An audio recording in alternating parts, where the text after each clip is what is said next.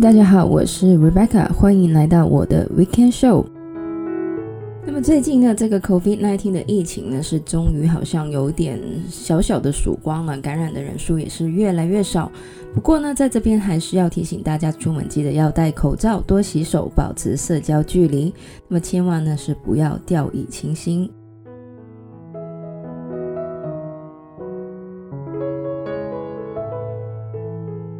来到四月的第三个周末，那么对于很多的大学生来说呢，已经是这个学期末的时间了。而对于 final year 的大学生来说呢，这也意味着大学的生涯呢是要结束，同时也是要踏入社会，成为一个合资格的大人。那么，在美国呢，有一个很流行的词叫做 adulting。那么，adulting 呢，其实就是把 adult 加上这个 ing 所组合而成的。那么，到底什么是 adulting 呢？在这个 Urban Dictionary 上面呢，adulting 的意思呢是 to carry out one or more of the duties and responsibilities expected of fully developed individuals。Exclusively used by those who adult less than fifty percent of the time。也就是说呢，adulting 说的就是需要负一些大人应该有的责任，但是呢，这个词其实通常是用来讽刺那些不是很擅长在这个 adulting 上面的人。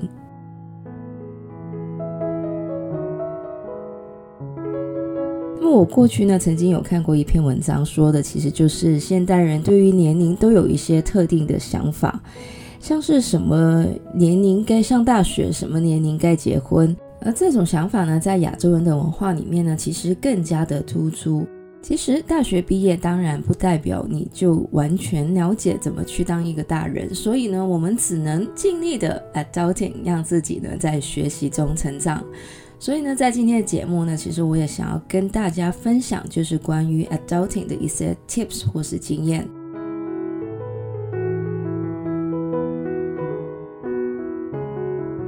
当然，对于很多的大学生来说，毕业找工作可能就是第一个 adulting 的 moment，尤其对于那一些就是第一次找工作的人。那么，对于很多今年要毕业的学生来说呢，好像这个社会的大环境不是很好，到处都裁员。那么面对这样的情况呢，我还可以找到工作吗？那么有关这方面呢，其实我可以分享一个就是我个人的经验。那么我研究所毕业的时候呢，刚好就是这个经济下滑蛮严重的一年。那么大家有兴趣的话呢，可以猜一下是哪一年呢？那么那时候呢，到处都裁员，一些我的大学同学，就是比我早几年出来工作的同学，也因为这个经济下滑的的原因而失业。那么老实说，我的确花了很长的时间才找到我毕业后的第一份工作，而且呢，是跟我的科系完全是没有关系的。那么听起来其实好像没有什么正能量在里面。那么我在嗯找工作这个期间，其实我花了很多时间去做一些就是义工的工作，也给自己定了一个每天要寄出多少履历的目标。那么我这个故事的 moral 呢，其实我要说的就是找工作的确很难，尤其是现在这个环境。因为我是真的经历过，所以我也没有要就是 sugarcoat 这个事实。那这个故事唯一的正能量就是我最后还是可以找到工作，而且在中间不断的投履历的过程，其实你会感觉得到你在写 resume 还有你的 cover letter 会越写越好。所以呢，我觉得最起码这也是一个非常好的结果。另外呢，我觉得其实也可以用这一段时间来学习，或者是熟悉一下现代社会工作的一些需要的技能，像是一些文书处理的软体，或是设计的软体之类的，也是可以让你就是在投履历的这一段时间有更加丰富的经验。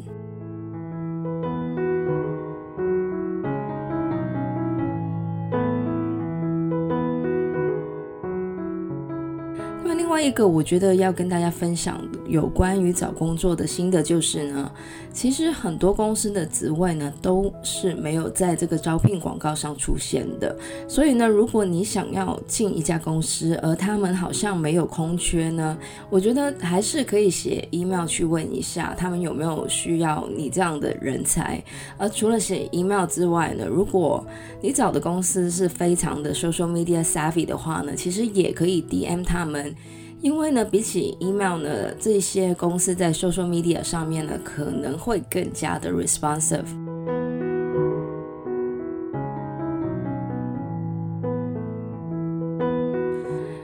除了找工作之外呢，很多大学的毕业生可能会考虑考这个研究所。当然，现在考研究所可能比较晚了，因为研究所的 deadline 大部分都在十二月。但是呢，我觉得申请研究所其实跟找工作的过程也是差不多的，需要很多的查找资料、写自传，然后呢，有些学校也是需要 interview 的。所以呢，如果大家想要申请二零二一年九月的研究所的话呢，其实，在现阶段呢，还是可以找一下工作，毕竟呢，可以让自己多一点社会的经验之外呢，也可以多存一点钱。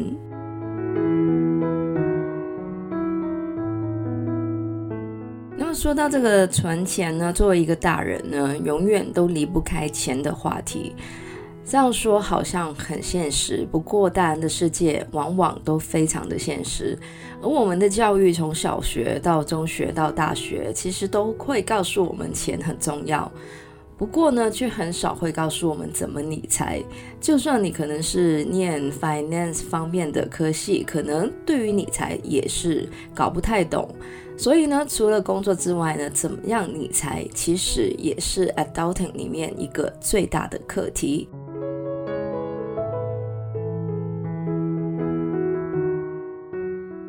对于很多人来说呢，大学对于他们来说最大的影响，除了是知识之外呢，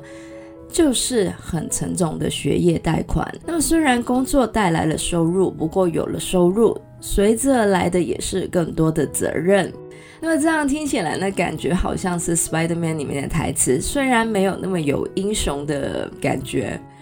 那关于钱呢，我们通常第一个学会的就是存钱，好像小时候的红包或者是父母给的零用钱之类的。不过呢，随着我们进入社会呢，我们的人工其实很难百分之一百存到这个户头里面。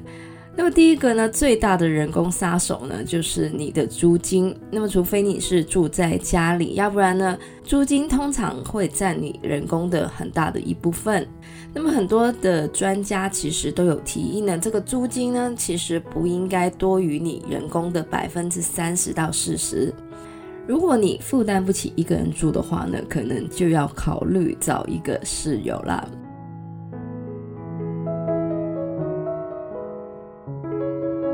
而不管你是住在家里，或是租房子住，那么理财专家呢，普遍呢建议大家是存大概百分之三十的收入，而且呢是准备一个 emergency fund，也就是紧急的备用存款。那么这个 emergency fund 呢，最好的金额呢，就是你三个月的人工，或是你六个月的开支的总和。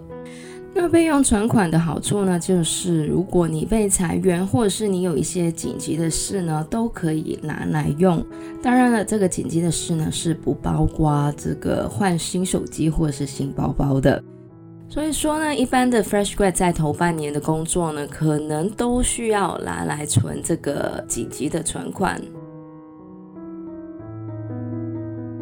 那么在交了房租、存完钱之后呢，你会发现你可以用的钱其实并不是很多。当然，除非你的工作本来的人工非常的高。那么到底你要如何好好利用这一些剩下来的钱呢？那么我个人的意见呢，其实关于理财呢，大家都应该学会就是 budgeting，也就是如何规划你的用钱。那不同的人呢，当然就有不同的方法。那么在网上其实也有很多这个 online 的 tool 是教大家怎样去做 budgeting 的。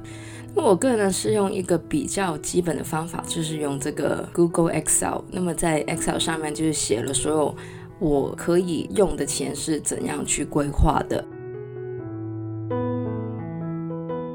其实我在香港看到一个其中最奇怪的现象呢，就是很多的贷款的公司的广告呢，都会叫人去贷款去买一些自己喜欢的东西。那么我觉得贷款如果是要做一些紧急的事情呢，或是贷款去买房子的话呢，我个人是觉得没有问题的。但是贷款如果是买新的手机或是新的包包的话呢，我就觉得不是很好。那么我个人的小小的建议呢，就是如果你跟我一样不是很会理财的话呢，最好的理财方法就是只买自己可以 afford 的东西。如果这个东西是你现在存款里面是负担不起的话，就不要买了。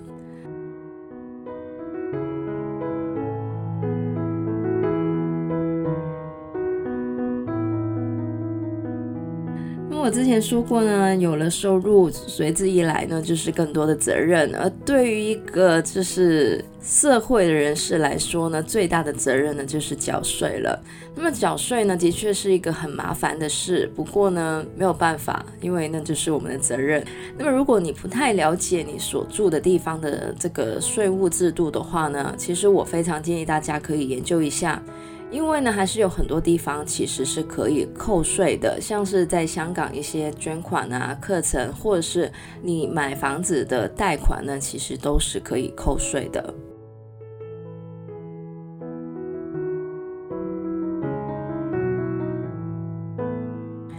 那么，如果你有 keep track 的话呢，在你付了租金、存了你的 emergency fund、缴了你的税之后呢，除非你的收入非常的高，那么一般人呢，剩下的钱其实真的不多，而这也是 adulting 里面一个非常残酷的事实。那么我们在学校的时候都会幻想工作了就可以买自己喜欢的东西，但是呢，出来社会之后才知道，工作了也买不起你喜欢的东西。当然了，除了以上的建议之外呢，如果你还有剩下来的钱的话呢，我个人其实还蛮建议大家研究一下，就是适合自己的保险或是投资工具的。因为呢，我们都知道，我们现在存的年金或是香港的这个强基金呢，在四十或是五十年之后呢，根本不够支撑我们的退休生活。所以呢，大家也可以在这个方面研究一下。当然呢，我也不是一个投资专家，但是最重要的就是呢，在做任何的买卖之前呢，要了解当中的风险，并且呢，了解自己可以承受的风险程度。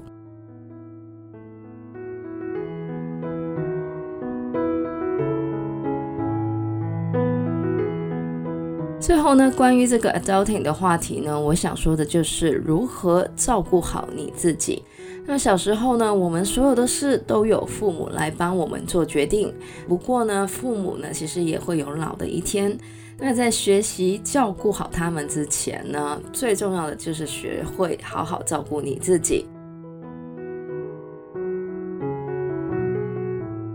其实呢，我所谓的照顾好你自己呢，可能都是一些很小的事情，像是为自己煮饭啊、做运动，或者是多喝水之类的。那这些呢，都是一些只要你做了，可能就会让你心情比较愉快的小事。那另外呢，像是定期看牙医或是做身体检查，虽然听起来有点麻烦，也有点可怕，但是呢，只要克服了那个开始的一点点的这个 discomfort 之后呢，我觉得也会让你不会每次听到看牙医就会做噩梦。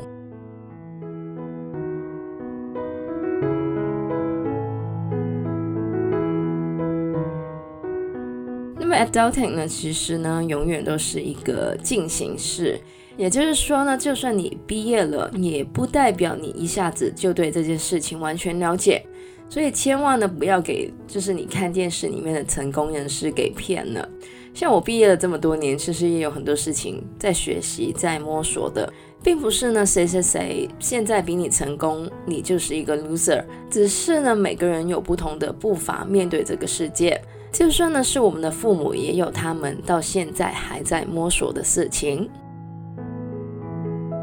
那么今天的节目呢，其实不是要说教大家怎么成为一个大人，因为我到现在呢都在学习这个事情。我想做这个节目的内容呢，完全是因为我很了解，在一个 recession 里面毕业到底是怎么样的。那么在当下，这个的确是一个很 traumatic 的时间。你可能觉得你这辈子都找不到工作，甚至觉得自己很失败。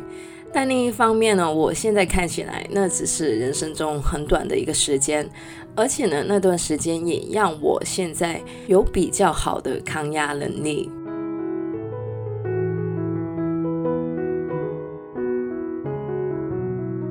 那么以上呢，就是今天的节目了，谢谢大家收听，祝福大家有一个美好的周末，也希望大家要努力的 adulting。我是 Rebecca，我们下个礼拜再见，拜拜。